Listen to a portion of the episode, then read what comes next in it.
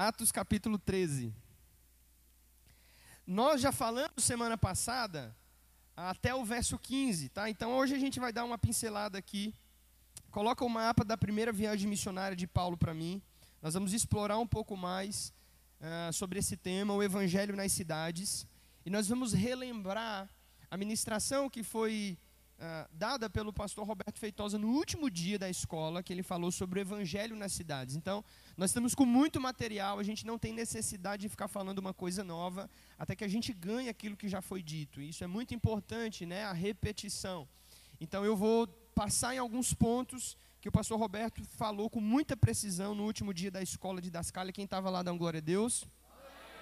Se você não foi, não perde a próxima, em nome de Jesus. E a gente vai falar um pouco sobre isso, mas é interessante a gente entender um pouco esse cenário das viagens, da viagem missionária de Paulo e dos evangelhos e do evangelho nas cidades, tá bom?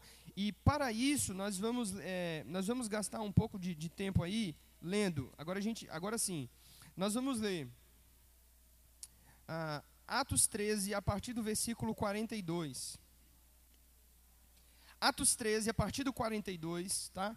Do verso 16 até o 41, é um discurso de Paulo na cidade de Antioquia da Pisídia. Então nós falamos semana passada sobre duas Antioquias. A Antioquia da Síria, que foi a central missionária, não é? Foi a frente missionária que enviou os apóstolos Barnabé e Paulo.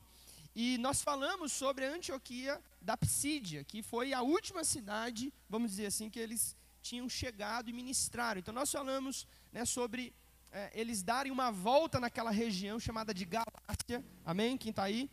Eles foram para a Galácia e as regiões da Galácia foi a primeira região registrada onde houve a implantação de igrejas. Então, por isso, a primeira carta escrita pelo apóstolo Paulo, provavelmente, segundo a historiografia do apóstolo Paulo, foi a carta aos Gálatas, que não era para uma cidade em específico. Era uma carta que foi enviada para uma região. Né? Então é interessante você entender essa dinâmica de como a mensagem apostólica ela, ela, era passada. Paulo escreveu essa carta cerca de 55 anos depois da, da, da morte de Cristo, mais ou menos. E essa carta foi escrita e ela foi enviada para uma região. Então a pessoa pegava a carta de Paulo, se reunia em um culto público como esse e lia a carta para os irmãos. E em seguida, depois de lida aquela carta, a igreja tentava colocar em prática os ensinamentos do apóstolo Paulo, e essa carta era enviada pelas mãos de um emissário para viajar até a próxima cidade, a cidade vizinha, onde a igreja estava reunida. Então as igrejas estavam reunidas nas cidades, e quando eles iam fazer um culto público, eles se reuniam para ler as cartas dos apóstolos. Então era praticamente né, um culto onde havia uma leitura pública dos textos dos apóstolos, né, a princípio a carta do apóstolo Paulo que rodou aí por toda a Europa e por essas regiões onde o evangelho foi implantado primeiramente. Então, do capítulo 13 aqui que nós lemos até o 15, nós já falamos de alguns embates do apóstolo Paulo. Falamos sobre um embate de Paulo com aquele falso profeta chamado de Bar Jesus. E, e aí você vai ver que quando ele chegou em Antioquia da Psídia, ele foi para uma sinagoga. Qual que era a estratégia? Era ir nas cidades onde já haviam sinagogas estabelecidas esperava-se o culto do Shabat no sábado e Paulo e Barnabé pediam a oportunidade para falar sobre Cristo. Amém?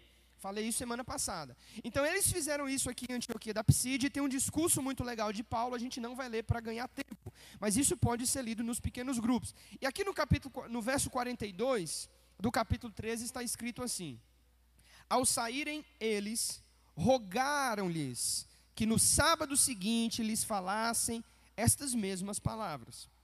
Despedida a sinagoga, então perceba, eles estavam numa sinagoga quando esse discurso foi feito. Despedida a sinagoga, muitos dos judeus e convertidos piedosos seguiram Paulo e Barnabé. E estes, falando-lhes, o persuadiam a perseverar na graça de Deus. Olha uma coisa legal que aconteceu. Antes, até aqui, você estava vendo que era colocado sempre Barnabé e Saulo. Barnabé e Saulo. A partir do capítulo 13, a conjuntura, a estrutura muda.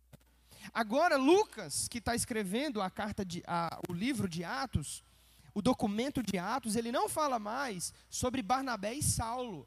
Agora ele fala Paulo e Barnabé. Porque Paulo passou a ter um, uma posição de, vamos dizer assim, de liderança dentro dessa equipe apostólica, porque Paulo era quem pregava agora e Barnabé só estava dando assistência a Paulo praticamente. Então Paulo era o orador da equipe apostólica. Essa, nessa viagem aqui estava Paulo, estava Barnabé, provavelmente Lucas já estava aqui, né, João Marcos ele já tinha voltado para casa e pode ser que havia outros cooperadores que não são mencionados. Mas, mas Paulo agora ganha um papel de destaque. Então, até o momento a gente via Barnabé e Saulo. Agora ele muda, agora ele vai botar sempre Paulo e Barnabé. E depois vai ficar Paulo e Silas. Então é interessante a gente perceber como o apóstolo Paulo foi crescendo e ele foi ganhando notoriedade, mas isso foi gradativamente, isso aconteceu com o tempo, ok? E ele diz no verso 44: No sábado seguinte, afluiu quase toda a cidade para ouvir a palavra de Deus. Mas os judeus, vendo as multidões, se encheram de inveja e blasfemavam, contradiziam o que Paulo falava. Então Paulo e Barnabé, falando ousadamente, disseram: Olha, cumpria que a vós outros, em primeiro lugar, fosse pregada a palavra de Deus. Mas posto que a rejeitais e a vós mesmos vos julgais indignos da vida eterna, eis aí, nos volvemos para os gentios. Porque o Senhor assim nulo determinou eu te, eu te constituí para a luz dos gentios, a fim de que sejas para salvação até aos confins da terra. Isso está em Isaías 42, verso 6, e também em Isaías 49, verso 6. Paulo está fazendo uma citação. Verso 48: Os gentios, ouvindo isso, alegraram-se e glorificaram a palavra do Senhor, e creram todos os que haviam sido destinados para a vida eterna. E divulgava-se a palavra do Senhor por toda aquela região. Que região é essa, gente? Região da Galácia, provavelmente onde a primeira, para onde a primeira epístola de Paulo foi escrita para essas comunidades que estavam na Galácia. Mas os judeus instigaram as mulheres piedosas de alta posição e os príncipes da cidade e levantaram uma grande perseguição contra Paulo e Barnabé, expulsando-os de seu território. E estes, sacudindo contra eles o pó dos seus pés, partiram para Icônio. Os discípulos, porém, estavam transbordando de alegria e do Espírito Santo. Agora note aqui, vamos entrar no capítulo 14 e eu vou falar algumas daquelas cidades que estão ali. Capítulo 14, verso 1. Em Icônio, Paulo e Barnabé entraram juntos na sinagoga judaica e falaram de tal modo que veio a crer grande multidão tanto de judeus como de gregos. Verso 8. Em Listra costumava estar assentado certo homem aleijado paralítico desde o seu nascimento, o qual jamais pudera andar. Esse homem ouviu Paulo falando e fixou nele os olhos, e vendo que possuía grande fé para ser curado, disse-lhe em alta voz: Apruma-te direito sobre os pés. Ele saltou e começou a andar. Verso 21. E tendo anunciado o evangelho naquela cidade, e feito muitos discípulos, ali em Listra, feito muitos discípulos, voltaram para Listra e Icônio e para Antioquia. Presta atenção que essa Antioquia aí é a Antioquia da Psídia, ainda não é a Antioquia que tinha enviado eles, então eles ainda estão durante a primeira viagem missionária, tá? Verso 26 agora. Ah, vamos ler o verso 22 ao 26, melhor. Eu quero explicar. Aí. Antes da gente ler, dá uma olhada para cá. Dá uma olhada para cá. Gente, essa cidade, essa cidade foi a cidade por onde eles começaram a ser enviados. Então era aquela cidade onde havia profetas e mestres. E o Espírito Santo disse: Apartai-me Saulo e Barnabé para a obra que os tenho chamado. Então aqui em Antioquia eles foram para essa região. Tudo isso aqui, gente, é a Galácia, essa aqui, ó, que está já perto aqui do do continente aqui, não sei se é europeu, tá? Me desculpa se eu não estiver sendo bom de geografia aqui agora. Não, aqui ainda é Ásia, tá, gente? Perdão. Então eles vêm para cá e eles passam dessa cidade para essa, dessa cidade para essa. Aqui em aí Antioquia, onde eles vão para a sinagoga, aqui eles pregam em Icônio, em Listra, onde o rapaz que era paralítico foi curado. Depois eles vão para Derbe. E agora, daqui de Derbe, veja, todas essas cidades onde eles passaram, as pessoas se converteram, aceitaram a Cristo e começaram a se reunir. Então, depois que aquelas cidades foram tocadas pelo Evangelho, o que que Barnabé e Saulo, ou Paulo e Barnabé, como queira, o que que eles precisam fazer? Eles precisam voltar naquelas cidades. Para fazer o quê? Quem me ajuda? Também. Mas tem uma coisa mais importante. A igreja já estava implantada para estabelecer líderes, presbíteros. Então, primeiro eles passam pregando e as pessoas vão se convertendo. E deixa o pau quebrar. Depois, eles voltam para ver como está a igreja. E quem são as pessoas que o Espírito Santo está levantando em posição de, de liderança? E o que é que Paulo e Barnabé vai fazer? Eles vão apenas reconhecer, eles vão aplicar um teste para ver se essas pessoas estão vivendo dentro do crivo da palavra, e depois eles vão reconhecer presbíteros, para que as igrejas não fiquem sem liderança, sem autoridade, sem hierarquia, senão virava bagunça, imagina. Então eles vão voltar de cidade em cidade para estabelecer esses presbíteros. Então por isso tem a setinha indo e agora tem a setinha, ó, voltando. Aí ele volta. Derbe, Listra, Icônio, Antioquia, vem para Perge e daqui eles partem de volta para a igreja que os enviou. Quando eles vão, voltam para Antioquia, para a igreja que enviou eles, o que é que eles vão fazer lá? Prestação de conta, relatório. Eles vão passar dizendo: olha, a gente passou por tantas cidades, muitas pessoas se converteram, eles vão contar os testemunhos das pessoas que se converteram, eles vão dizer as maravilhas que Deus fez, quem foram as pessoas que foram estabelecidas ali naquelas cidades como presbíteros das igrejas locais, para que a igreja pudesse se alegrar e se animar com a obra que Deus estava fazendo no meio dos gentios. Percebe, irmãos? Então vamos ler aqui, só para você entender isso, esse cenário que eu acabei de falar, verso 22 ao 26. Olha lá, ó fortalecendo a alma dos discípulos e exortando a permanecer na fé, mostrando que através de muitas tribulações nos importa entrar no reino de Deus. Verso 23 diz o quê? E promovendo-los em cada igreja, elegendo presbíteros. Dá, dá uma pausa, olha para cá. Pastor, o que, que é um presbítero? Presbítero é uma palavra grega que significa ancião ou aquele que lidera, ou aquele que preside. Um presbítero é um que, é um que preside. Então era uma pessoa que ia lá presidir as reuniões, né, dirigir as reuniões. Ele se reunia a igreja. Um presbítero é quem reúne a igreja e dirige as reuniões. Ele é um líder em potencial. Um presbítero, eu digo, é um auxiliar do pastor. Ou um presbítero é um pastor em treinamento. Pegou? Um presbítero é um pastor em treinamento. Então, ele é um líder. Essa palavra também, ela é utilizada para destacar uma pessoa ah, grisalha. Presbítero é pessoa de cabelo grisalho. Por que, que a Bíblia fala sobre ser uma pessoa de cabeça branca para ser presbítero? Porque precisa ter experiência, maturidade. Então, naquela época, tá certo? Julgava-se que quem eram as pessoas mais experientes e mais preparadas? As pessoas que tinham cabelo branco, né? Olha, o Washington ficou todo. Cheguei, ele passou a mão assim na barba e no cabelo, falou: é que isso aqui então é sinal de marcas, de experiência, e é mesmo. e, e, é mesmo, né? Tava cortando o cabelo ontem, Arão falou: rapaz, pastor, tá nascendo um monte de cabelo branco. Falei: isso aí são as marcas, não falei? Essas são as marcas, deixa aí, não tira meus cabelos brancos, não. Isso é sinal de autoridade. A autoridade está começando agora. tá, gente? Então, o presbítero é aquele que lidera, ou que preside, né? Ou ancião, a pessoa venerável, uma pessoa é, grisalha, vamos dizer assim. É óbvio, e aí vou abrir um parêntese, não significa que nem toda pessoa que tem idade, tá certo? Ela é madura. Tá bom? Você pegou isso? Idade não é sinônimo de maturidade. Tem jovens que, sim, eles podem chegar a serem líderes, não é? Auxiliares do pastor, até mesmo pastores ou apóstolos, por que não?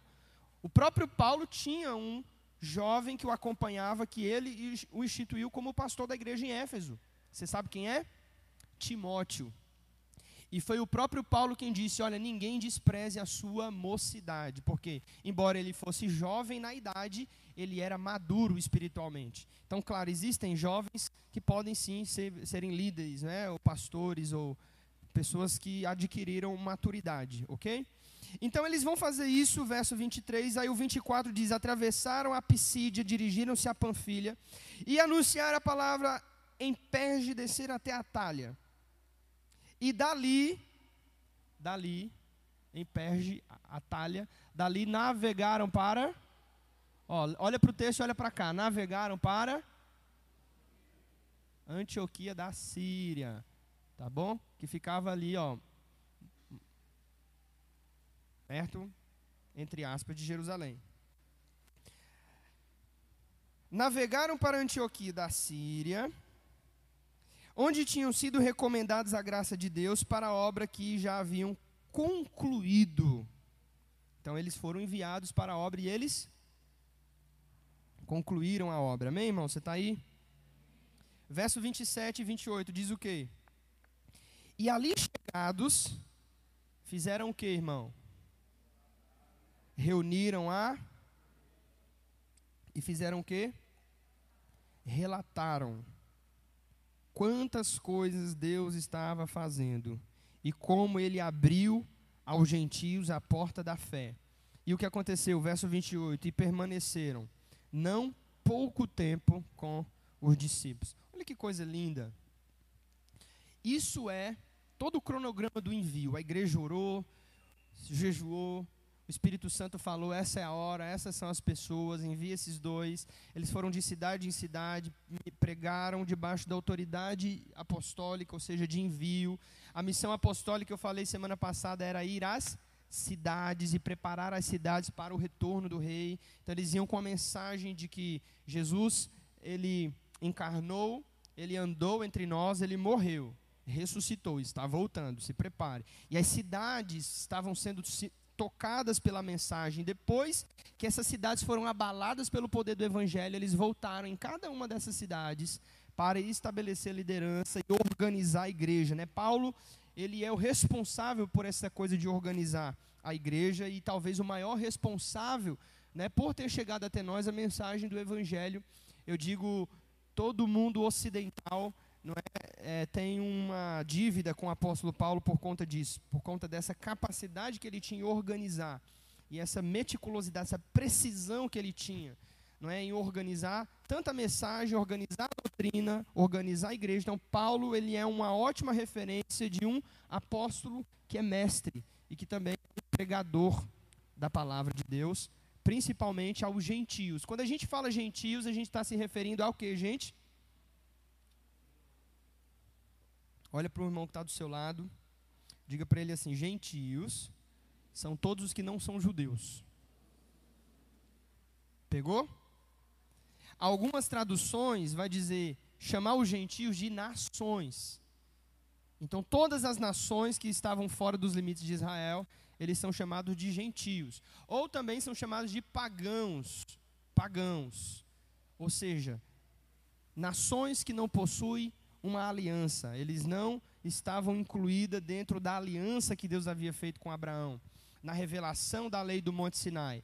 E essas nações agora estão sendo incluídas. Por isso que quando Paulo fez aquele discurso ah, em Antioquia da Síria, Paulo citou os textos de Isaías, porque isso já era uma promessa de que Deus iria incluir os gentios, tá certo? Para se tornar um só povo com os judeus mediante o Messias Jesus. E aí, pastor, por que você está falando tudo isso? Para você entender uma coisa.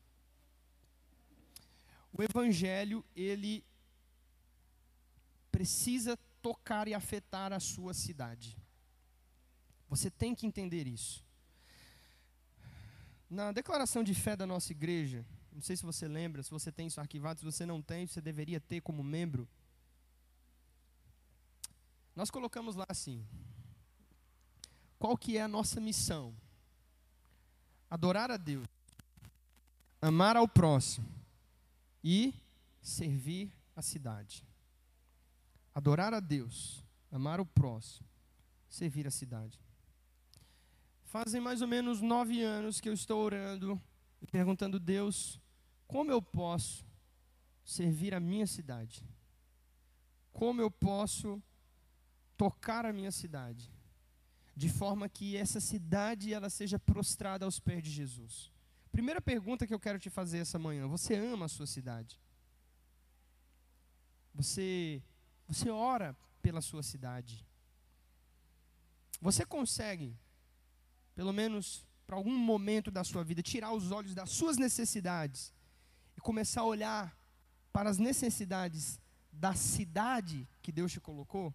E quando eu digo cidade, eu não estou falando só sobre a questão geográfica, urbana.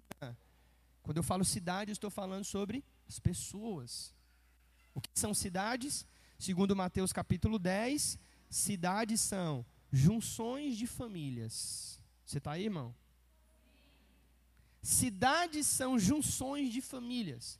Quando famílias se aglomeram em um lugar, quando vem um êxodo rural para uma cidade, um êxodo né, urbano, que quando eles chegam a uma cidade e as famílias vão se aglomerando um aos ao lado das outras, eles vão formando cidades. Naturalmente começa a ter vizinhos, se tem vizinhos, então vai ter conflitos de, de relacionamentos interpessoais. Se tem pessoas, então precisa ter comércio para que as pessoas possam comprar e vender ou trocar os seus produtos e os seus objetos. Se tem comércio, então vai ter renda, vai ter receita. Se tem receita, então vai ter uma administração pública. Isso é uma cidade. Cidades são junções de famílias. São junções de famílias. Então, abre em 1 Timóteo capítulo 2. Olha o que Paulo fala sobre nós amarmos as cidades, e, e, aqui é um texto muito interessante, ele fala sobre orar em favor dos líderes, dos reis, dos governantes, das autoridades constituídas. Eu sei que você conhece aquele texto de Romanos 13 que diz que toda autoridade é constituída por, por Deus. Então a segurança pública foi Deus que constituiu, os vereadores, o prefeito da nossa cidade, toda essa estrutura política organizada, isso é permissão de Deus. Em 1 Timóteo capítulo 2, verso 1, verso 2 e 3 está escrito: Antes de tudo, pois exorto, que se use a prática de súplicas, orações, intercessões e ações de graça em favor de todos os homens. Principalmente, verso 2, em favor dos reis e de todos os que se acham investidos de autoridade, para quê? Para que tenhamos uma vida tranquila e mansa, com toda piedade e respeito, porque isso é bom e é agradável diante de Deus, o nosso Senhor. Então, Paulo está ensinando aqui a Timóteo: olha, Timóteo, a igreja precisa orar pelos seus governantes, para que os governantes sejam uma espécie de representantes de Deus para abençoar as suas cidades. Jeremias capítulo 29, verso 7. Quem encontrar, por favor, fique de pé e leia para mim em alta voz. Jeremias 27, 9.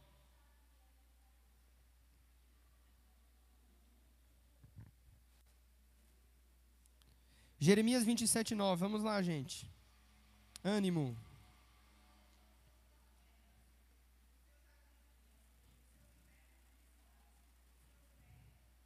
Jeremias, não, 29, verso 7, perdão. Não sei se eu falei errado, mas vai lá, Mariana. Jeremias 29, verso 7.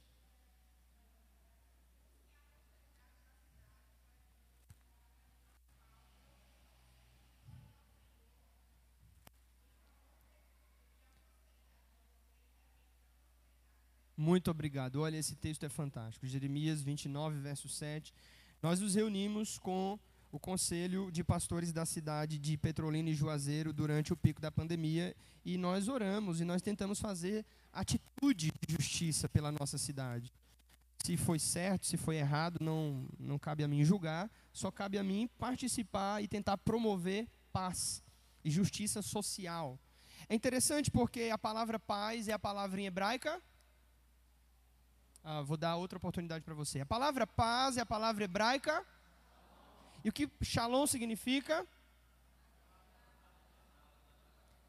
Vamos ensinar para quem não sabe, olha para ele e diz assim: Shalom significa nada quebrado, nada faltando, nada fora do lugar. Então Jeremias está ensinando: olha, busquem a Shalom da cidade para a qual vocês foram enviados. Orem por ela. Ou seja, qual o nosso papel como igreja? Deixa Deus ministrar o seu coração. É sobre o coletivo, não é sobre o individual. Você veio aqui buscar bênção. Eu acho que hoje não vai ter bênção para você. Eu acho. Talvez possa ser que tenha alguma coisa. É bom você esperar com paciência no Senhor. Às vezes o pai ele faz isso, né? Ele libera algumas bênçãos individuais, mas é sempre sobre o coletivo, tá? Isso não significa que Deus não seja um Deus pessoal. Enfim, não vou cavar esse buraco, senão não saio dele. A missão da igreja é procurar o que está quebrado na minha cidade, Naide. Tentar restaurar isso. O que está fora de ordem na minha cidade? E aí se engajar para poder solucionar esse problema. Legal isso, né, Maria? Eu aprendi uma frase com um amigo missionário. Ele disse assim: Ítalo, se o meu irmão tem uma necessidade, eu tenho uma missão. Se o meu irmão tem uma necessidade, eu tenho uma missão. Então, nós temos uma estrutura eclesiástica muito antibíblica, sabia? Por quê? Porque nós nos fechamos aqui e nós adoramos a Deus. Isso é legal, o culto é para isso mesmo, é para a gente chapar e ser intenso e glória a Deus. Mas aqui é um lugar onde a gente vem se encher, para a gente derramar lá fora, amém? De segunda a sexta no comércio, amando as pessoas, servindo elas, procurando resolver os problemas de infraestrutura, procurando resolver os problemas, sei lá, de lixo, faz alguma coisa pelo seu bairro, sei lá, coloca lixeiras recicláveis. Teve uma época que eu entrei nessa neurose, meu Deus. Deus mostrando, você tem que fazer alguma coisa. Eu falo, Senhor, me mostra alguma coisa para fazer. Sei lá, cara, faz coleta seletiva de lixo, qualquer coisa. Mas pare de ser egoísta e pense um pouco mais no coletivo do que apenas no individual. Então, nós precisamos resgatar isso, tá? Nossa cidade tem missões, tem desafios, tem lugares para serem ocupados. E você é um agente dessa restauração onde quer que você esteja. Se você está no comércio, se você está na saúde, sei lá, se você está é, nas escolas, não sei, se você é um empreendedor, como, empre como empresário, posso procurar empreendimentos de qualidade que possam abençoar a minha cidade, servir a minha cidade. E as pessoas chegarem ali e serem tocadas por Deus e pelo Evangelho. Então nós precisamos aprender a pensar isso. O Evangelho é sobre ir às cidades.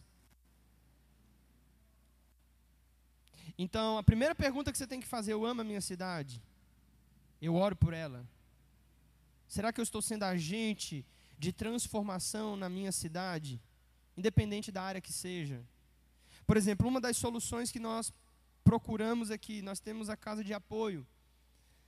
Lá se vão quase seis anos né, de trabalho ali exaustivo, diário, para 30 crianças, um pouco mais do que isso, 30 famílias que estão sendo assistidas em uma comunidade um pouco carente da nossa cidade. Por quê? Porque nós queremos transbordar aquilo que Deus está nos dando e tocar a vida das pessoas de alguma maneira. É sobre isso. Justiça é sobre dignidade, é sobre colocar as coisas em ordem, procurar o que está quebrado e tentar resolver isso para a glória de Deus. Então é muito legal que você olha e você curte as redes sociais, você diz: Nossa, que legal, os irmãos estão lá na casa de apoio trabalhando, mas você pode também ser um agente de transformação. De alguma forma, talvez você não tenha tempo disponível para estar lá de segunda a sexta, mas você pode ser, sei lá, um mantenedor, ou você pode promover isso de alguma maneira. Você pode divulgar isso, você pode orar. Qualquer coisa. Então, qual a melhor forma de fazer? Nós precisamos orar e perguntar ao Espírito Santo: Senhor, qual é a estratégia para nós ganharmos a nossa cidade? Eu fiz essa oração há muitos anos atrás e ele ainda não me mostrou, ou talvez ele me mostrou. E eu estou tentando colocar isso em, em prática há algum tempo. Quando você vai olhar para a Bíblia, Deus deu muitas estratégias a muitas pessoas sobre como ganhar as cidades. Por exemplo, havia uma cidade lá em Josué, cidade de Jericó. Você lembra? Você está aí? Jericó, se eu não me engano, acho que é capítulo 6 de Josué, era uma fortificação, uma fortaleza. Uma das sete maiores fortalezas do mundo antigo, uma cidade murada. Mas Deus deu uma estratégia. Acho que Josué 6, é, me ajudem aí se eu tiver errado. Procura aí, por favor. Não deixe o pastor errar a referência bíblica. Vamos fazer isso de forma ativa, tá? E é legal porque a estratégia que Deus deu foi: rodeiem a cidade. Rodeiem a cidade. Toquem. Havia ali uma mulher. Uma mulher que foi alcançada como um ato de graça de bondade. E aquela mulher foi a chave para a destruição da fortaleza de Jericó. Hum? Então, olha, através de uma pessoa, Raabe, a cidade foi a cidade foi conquistada. Você lembra que Jesus fez isso lá em João no capítulo 4, no, no poço de Jacó, quando ele encontrou a mulher samaritana. Jesus se encontrou com a mulher samaritana no poço de Jacó, revelou a vida dela, e ela ficou em êxtase. mulher samaritana, né? E ela ficou em êxtase. E ela disse: Você é o Messias, é, eu estou sentindo aqui. E Jesus disse: Agora vai, volta à sua cidade, conte isso para eles. A mulher samaritana talvez foi a primeira missionária, uma mulher que foi enviada à sua cidade para poder declarar o evangelho, porque ela foi tocada e ela foi a chave para que aquela cidade fosse dobrada, para a cidade se encurvar aos pés de Jesus, porque toda a cidade sabia que aquela mulher tinha uma vida muito sofrida e era uma pessoa muito amarga. Então, se Jesus tocou a vida daquela mulher e ela foi tocada. As pessoas olharam e disseram: Rapaz, essa mulher está dizendo que encontrou o Messias e ela está diferente, vamos até ela. E através de uma pessoa, toda uma cidade foi conquistada. A mesma coisa aconteceu com o endemoniado gadareno. Aquele homem era possesso por uma legião de demônios.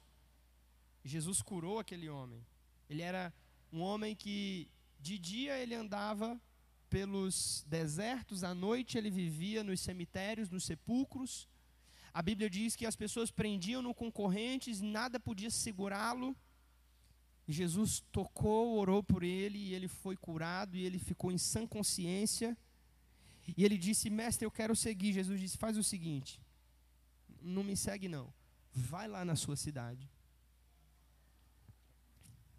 e seja uma testemunha. E através daquele cara, toda uma cidade recebeu a mensagem do Evangelho. Pastor Roberto falou sobre três cidades. Bota aí para mim. A primeira cidade da Bíblia é a cidade de Jerusalém. A cidade que representa a glória de Deus. Nós temos uma outra cidade que é a Babilônia, chamada também simbolicamente de a grande prostituta. E a última cidade, o antitipo, né? É a cidade da Nova Jerusalém, a cidade que vai descer do céu. Ele diz o seguinte: que a cidade, isso, isso foi uma frase que ficou no meu espírito. A cidade é o jardim de onde Deus foi expulso. Uau! A princípio, Deus colocou o homem em um jardim. Você está aí? Após a rebelião, o homem foi expulso, do jardim. E o que o homem começou a fazer lá em Gênesis 4? Começou a edificar cidades. Lameque foi o primeiro construtor de cidades. Ele construiu uma cidade chamada de Enoque, nome do seu filho. Pode perceber uma coisa, isso é um padrão nas nações. As grandes cidades do mundo, ou até pequenas cidades, elas levam nomes de pessoas avenidas com nomes de pessoas, ruas, bairros com nomes de pessoas. Por que isso? Isso faz parte da necessidade caída do homem de eternizar sua obra, sua história. O homem tem esse desejo de ser eterno. Então, como ele sabe que vai morrer, ele constrói uma cidade, ele coloca o seu nome para que o nome dele fique registrado nos anais da história. Portanto, as cidades, elas são um modelo de uma vida sem Deus. Na cidade existe desigualdade social, sim ou não? Na cidade existe violência, sim ou não?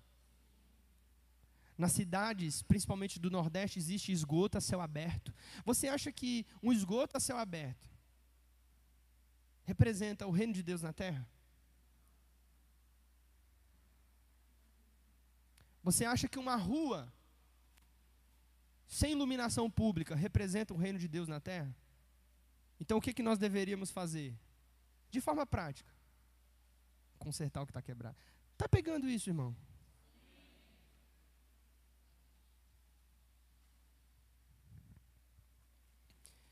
A nossa história, ou a história da humanidade, pode passar aqui, meu príncipe, começa nas cidades. Ou melhor, começa no jardim e termina em uma cidade. A cidade é o foco da missão. Olha para quem está do seu lado, diga para ele assim: a cidade é o jardim onde Deus foi expulso. Isso é muito legal. Coloca aí no ponto a cidade feita pelos homens e a cidade feita por Deus.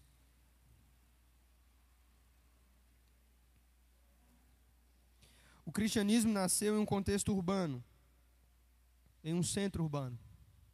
Ali, ó. Mais em cima, mais em cima, mais em cima. A cidade feita pelos homens e a cidade feita por Deus. Presta atenção no título, Ureia, vai. Cidade feita pelos homens, a cidade feita por Deus. Bora, pressão. Colégio militar é assim, vai.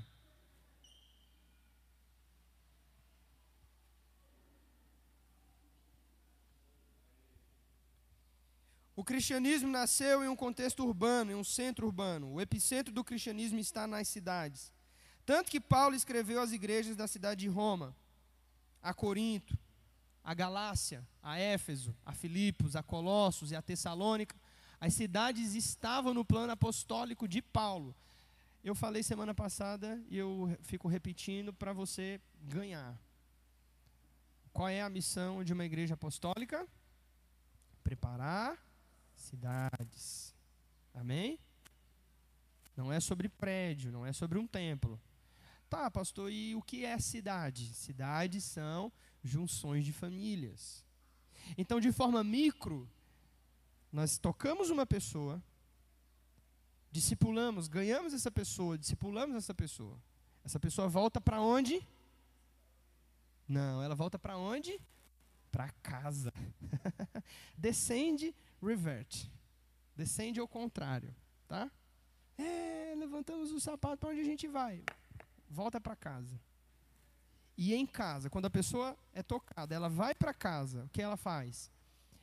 Ela prega o evangelho, ela anuncia o evangelho, ela ama a sua família, ela compartilha o coração de Jesus para sua família, a sua família é tocada, a sua família é salva. Quantas pessoas aqui já ganharam a sua família para Jesus? Deixa eu ver. Quem ainda está nessa luta? Levanta a mão. Amém. Eu abençoo para que você seja agente de transformação na sua família.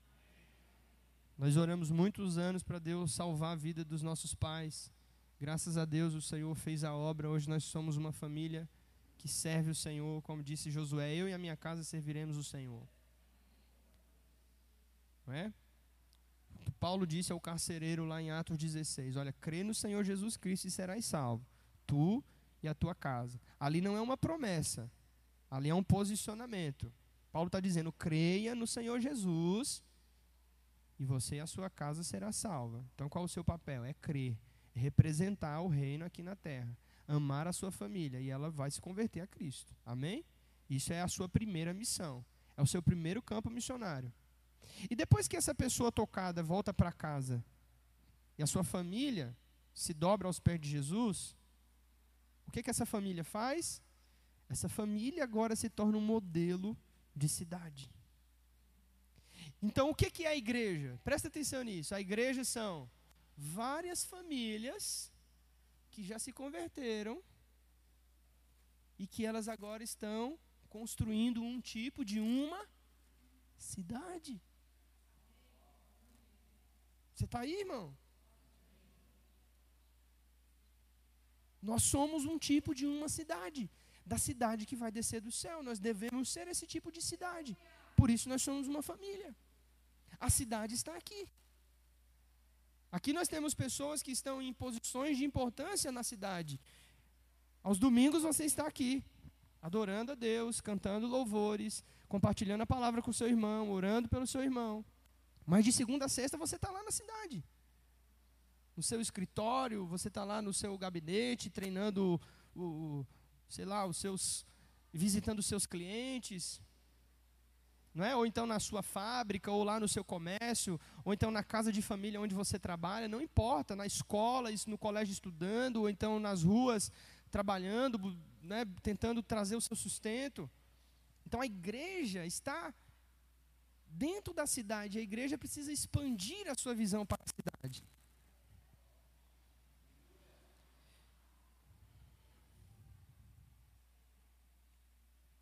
Jesus também começa a pregar oficialmente numa cidade portuária, que foi Cafarnaum, já com a visão de que a mensagem se propagasse e se expandisse.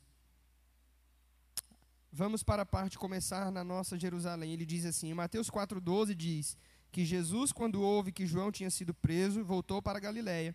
E no verso 13 diz que saindo de Nazaré, foi viver em Cafarnaum, que fica junto ao mar, na região de Zebulon e Naphtali. Ou seja, Jesus nasceu em Belém, mas cresceu em Nazaré, uma cidade de interior, pobre sem influência nenhuma. Começa seu ministério na região da Galiléia, uma região pobre e rejeitada, mas desenvolve o seu ministério na cidade de Cafarnaum, uma cidade portuária, mas de grande importância cultural. A última, último slide. Último slide, corda. A mensagem do Evangelho veio para nos proteger de quê? Da degradação espiritual e moral. A mensagem do Evangelho é luz, e a luz é um agente de nitidez. Quando a luz vem, ela traz clareza, nitidez e transparência. Como vamos salvar as pessoas da degradação, seja ela moral ou espiritual? Se não sairmos desse ambiente acadêmico. No caso, o pastor Roberto estava falando sobre ah, o estilo de vida né, de algumas igrejas de viverem para si, ou às vezes de só estudar, estudar, estudar e nunca colocar nada em prática. Como nós vamos sair desse ambiente? Se não interagirmos com a nossa realidade, sem nos relacionarmos com a nossa cidade. Então a primeira pergunta que eu fiz é: você ama a sua cidade? Segunda pergunta é: você ora pela sua cidade? Pode colocar o mapa. Bota o mapa aí da primeira viagem missionária.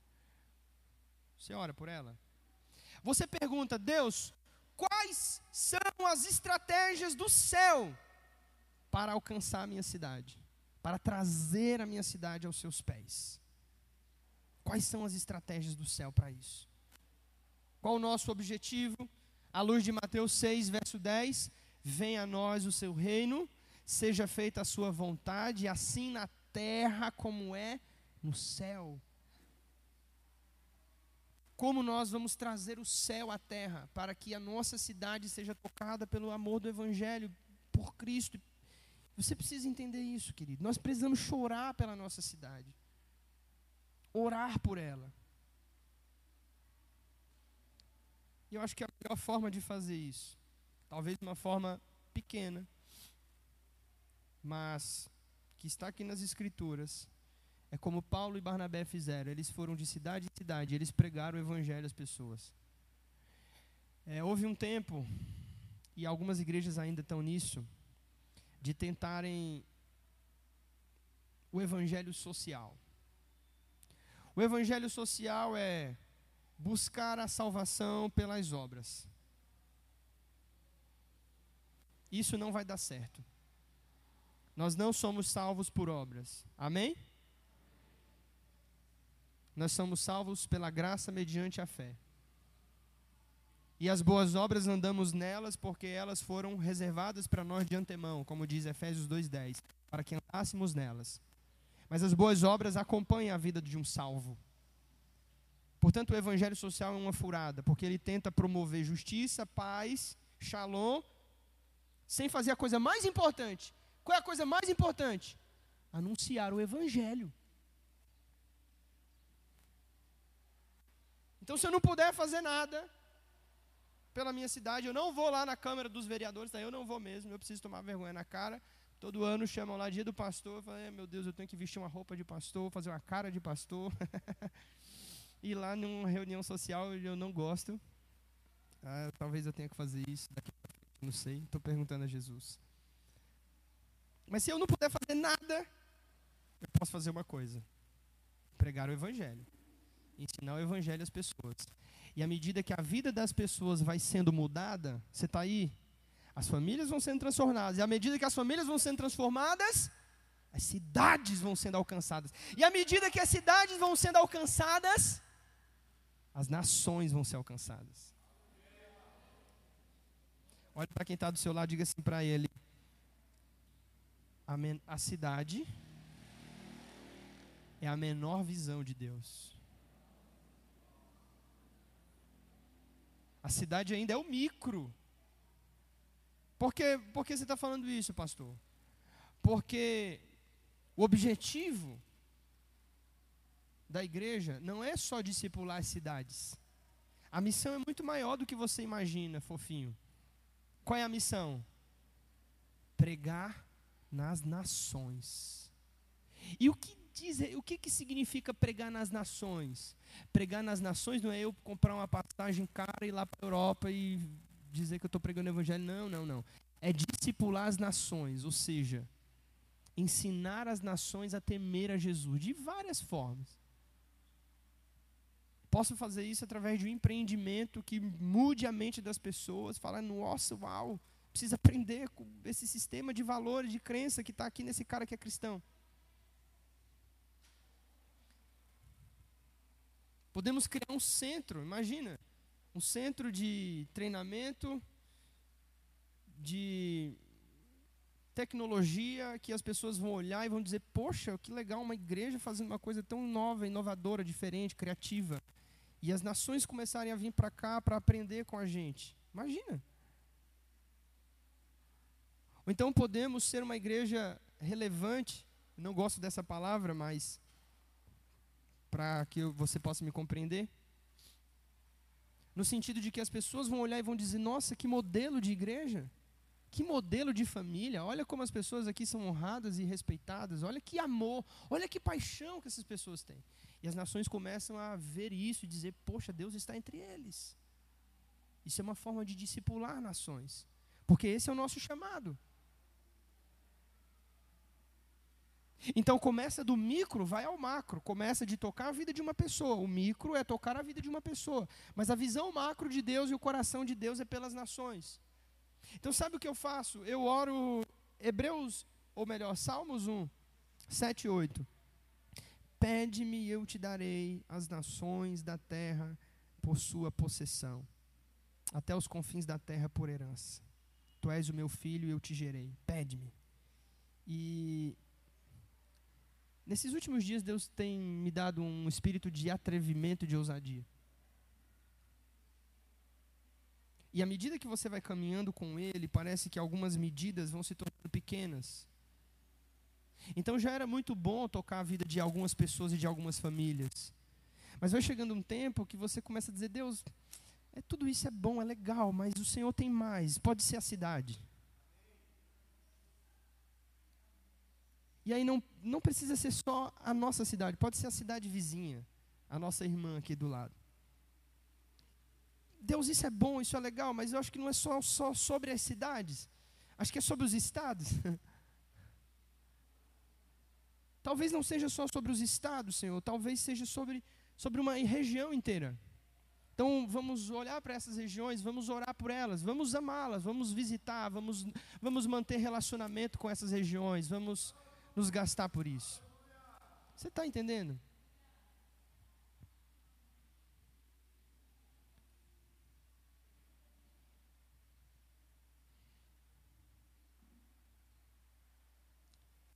Isso é muito doido.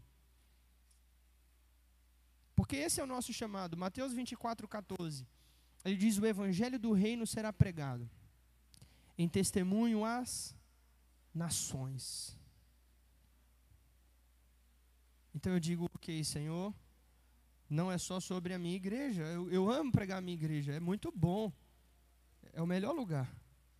Eu amo pregar a minha família e a minha igreja, mas o Evangelho é as nações. Então, como nós vamos criar empreendimentos e formas de conseguirmos chegar às nações? Talvez eu não vá, mas talvez alguém aqui pode ir. Talvez você não vai como missionário, você vai como um vendedor, um promotor, talvez você vai como um estudante para fazer um intercâmbio. Mas se você está indo, então a igreja está indo. E a igreja precisa ter essa, essa mente de envio sobre a vida de quem vai. E precisa cobrir essas pessoas. Não é só com oração, não. Principalmente com relacionamento, financeiramente também, obrigado. Não ia falar de dinheiro, porque pastor falando de dinheiro é suspeito. Vai falar de dinheiro? Estou brincando. Entende, irmãos? É sobre isso. Quando nós fizemos a escola, a gente não tinha um centavo e o objetivo foi: nós não vamos gastar um centavo do caixa da igreja, né? Ainda pegamos um valor que sobrou do retiro para pagar as camisas e pagar mil reais de aluguel da chácara. Mas o objetivo era a gente fazer algo que, sem mexer nas finanças da receita da igreja, a gente sabe que a igreja tem muitos compromissos. Geralmente a gente gasta mais do que ganha no mês e as portas estão abertas, eu não sei explicar esse milagre. a gente sempre vai dar um jeito de gastar mais do que a gente ganha.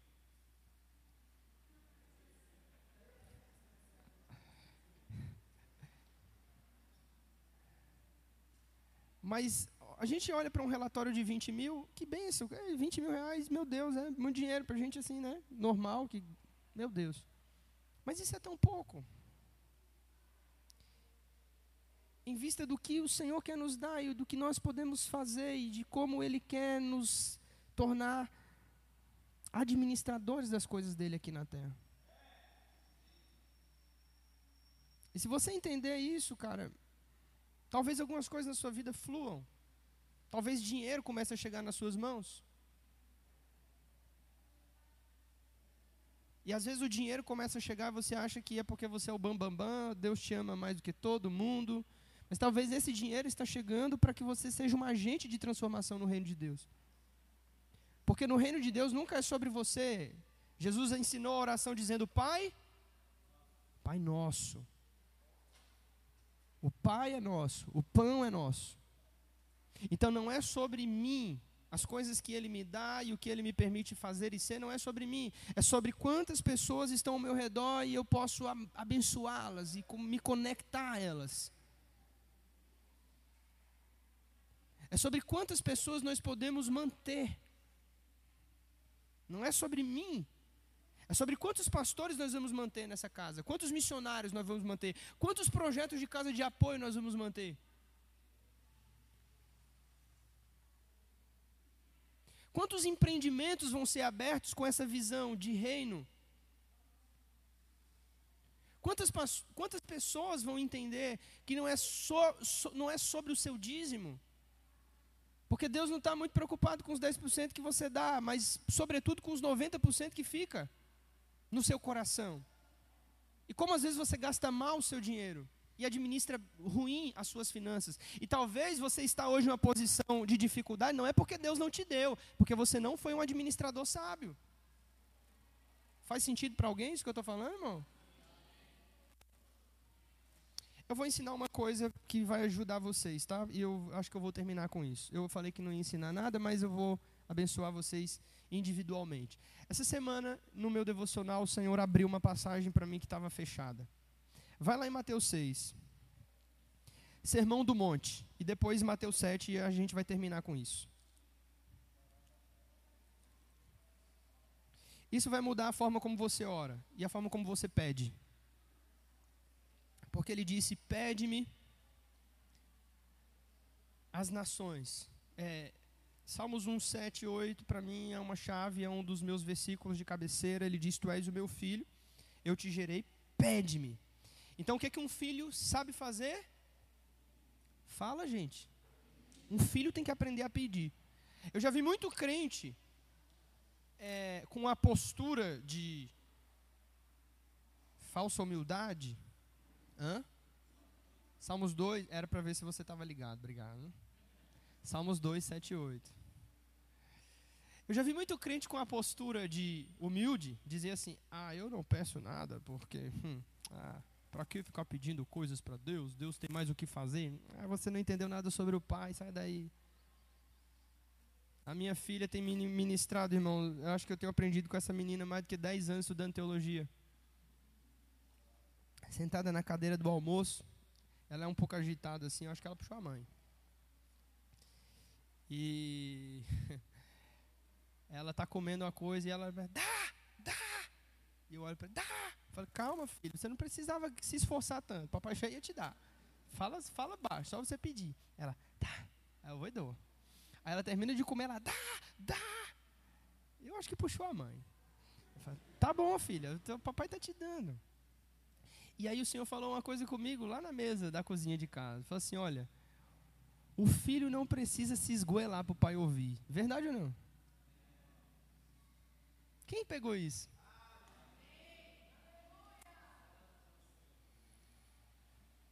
É, é uma oração pagã. É uma oração de ímpio, de quem não conhece a Deus. Porque quando Elias estava com os profetas de Baal, os profetas de Baal gritavam, se retalhavam com facas, derramavam sangue, fazia todo um algazarra para poder acordar as suas divindades, e ele dizia assim: ó, grita mais alto, porque talvez esse seu Deus está dormindo. E aí você tem que gritar mais alto para ver se ele acorda. E os profetas de Baal se retalhavam com facas e nada acontecia. E Elias vai lá e diz assim: Senhor, eu sei que você está comigo, você sempre me ouve, a gente está junto nessa. Eu não vou fazer nenhum esforço, só manda fogo aqui e mostra que você é Deus.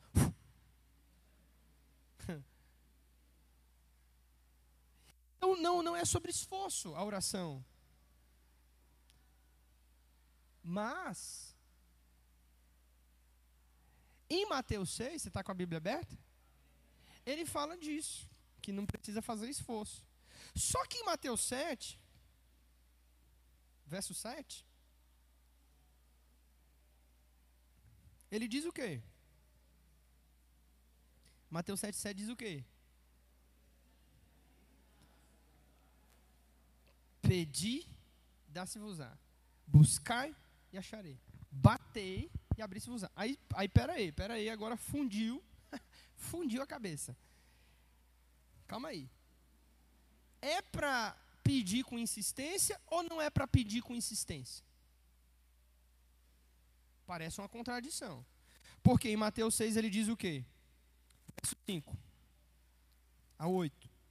Quando orarem, não sejam como os hipócritas porque gostam de orar em pé nas sinagogas e nos cantos das praças para serem vistos pelos homens. Em verdade vos digo que já receberá recompensa. Tu, porém, quando orar, faz o quê? Pode ler.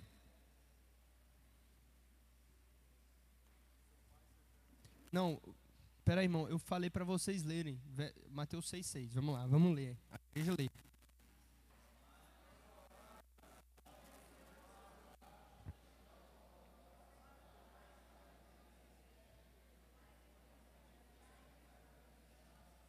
Olha o 7. E orando.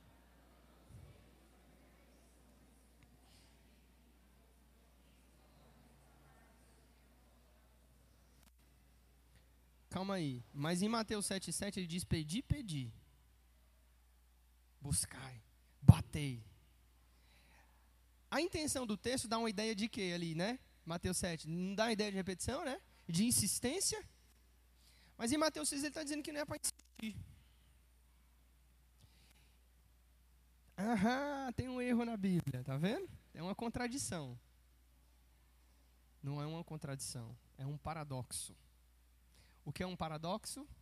Uma verdade escondida e uma contradição aparente. Todas as vezes que você encontrar essas contradições na Bíblia, o que, que é isso? É um convite para quê? Deus dizendo: vem cá, entra ali no teu quarto, fica lendo, lendo, lendo, lendo, em espírito de oração, E aí um dia, quando eu quiser, eu te mostro. É um convite. Você está aí? Provérbios 25, verso 2 diz que a glória de Deus é esconder. E a dos reis é investigar. Então tem coisas na Bíblia que estão escondidas. E qual é a, qual é a minha função? É investigar e procurar esses tesouros aqui. Eu fico muito animado com isso. Então, o que Mateus 6, do 5 ao 8, está ensinando? Vamos ler o verso 8 agora para ver se você entende, vai te, vai te ajudar. Não vos assemelheis, pois, a eles. A eles quem, gente? Aos pagãos que não conhecem. Não vos assemelheis aos profetas de Baal que ficam se retalhando com faca e fazendo esforço. Por quê? O vosso Deus, que é vosso Pai, sabe o que vocês têm? Sabe que vocês têm o quê? Necessidade. Olha para o teu irmão e diga para ele: necessidade. Antes que. Aham. Essa é a chave.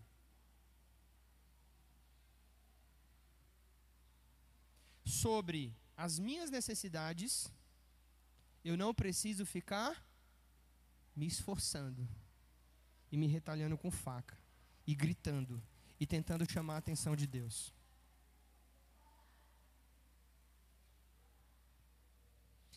É interessante às vezes a gente na nossa casa e quem os pastores aqui, alguns irmãos podem ter vivido isso já na vida.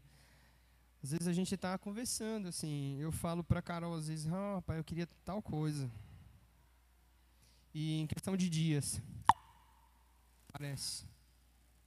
Às vezes minha esposa está falando assim, rapaz, eu queria fazer tal coisa. Aí, parece.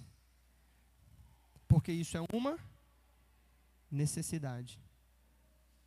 Então, deixa eu te ensinar uma coisa: para as suas contas, para o que você vai comer, para o que você vai vestir, para o que você vai sobreviver, você não precisa se esforçar. Você só precisa pedir ao seu pai. Como é que pede ao pai? É só dizer assim: pai, tal coisa. Pronto. Não precisa. Eu estou ensinando a minha filha para isso. É necessidade? Ah, então o pai sabe que você precisa disso. Vai, calma, vai chegar. Isso é um treinamento. Isso trabalha a, a minha filiação com Deus. Descansar naquilo que eu sei que é necessidade. Olha, a dívida do. do a, a, fatura do cartão de crédito está chegando dia 10, eu não sei como eu vou pagar.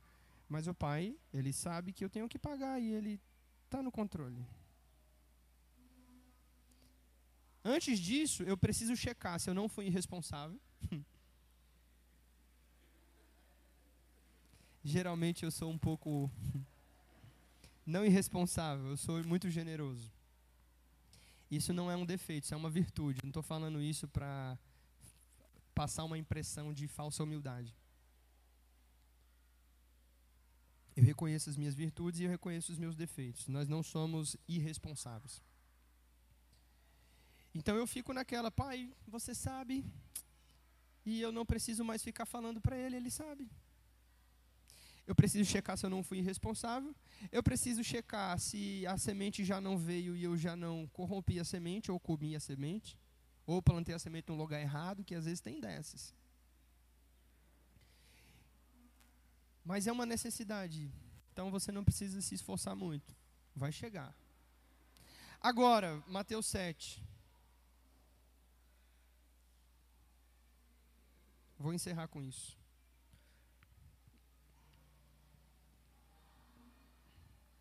Do 7 ao 12. Pedi e dá-se-vos-á. Buscai e achareis. Batei, ser-vos-á dado. Pois todo o que pede, recebe. O que busca, encontra. E quem bate, se abre.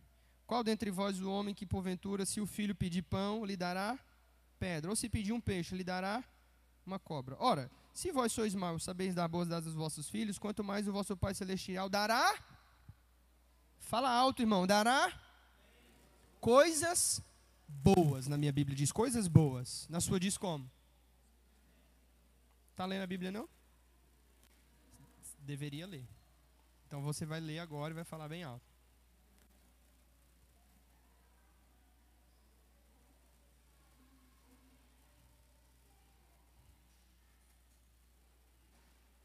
Vai ficar de pé. Vai ficar de pé. Mateus 7. E você vai ler o verso 11, bem alto. Não, alto. Com essa voz de trovão que Deus te deu aí, vai lá. Não, ainda não. Bora para fora.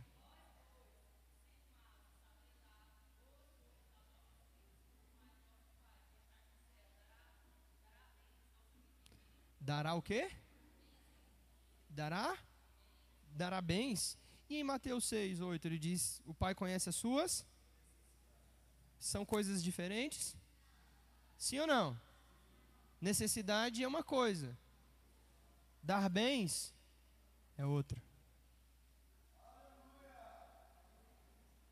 Obrigado pelo seu amém empolgado. Necessidade é uma coisa. Sobre as minhas necessidades, eu não oro mais. Eu já cheguei nesse ponto que eu não oro mais pelas minhas necessidades. Eu confio completamente no meu Pai e eu sei o quanto Ele cuida de mim. Mas tem uma coisa que me convida a orar insistentemente: o que? Os sonhos. Então eu tenho sonhos de infância e de adolescência, e sobre esses sonhos eu tenho orado há 10 anos. E ele está dizendo: Vamos, meu filho, ore mais, porque se você pedir, vai ser dado. Se você bater, uma hora a porta vai se abrir. Se você buscar, você vai achar. Então eu tenho gastado as minhas energias para orar sobre as coisas boas que o Pai tem para mim. Porque para as minhas necessidades, eu não preciso orar.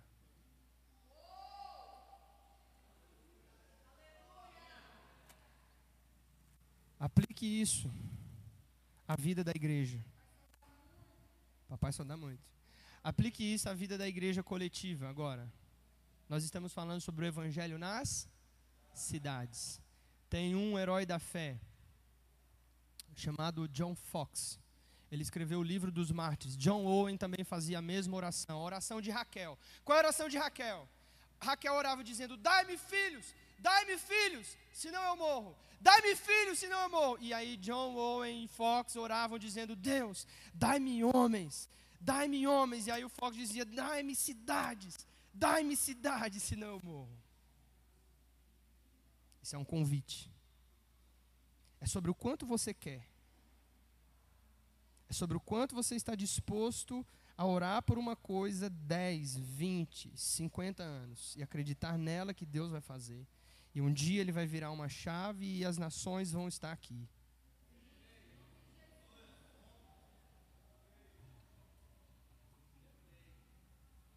Não sobre as minhas necessidades. É sobre o quanto eu estou disposto a buscar as coisas boas que o pai tem reservado para os filhos. E essas coisas boas têm a ver com o coração dele para mim e para essa igreja e para Petrolina e Juazeiro, e para o Nordeste, e para as nações.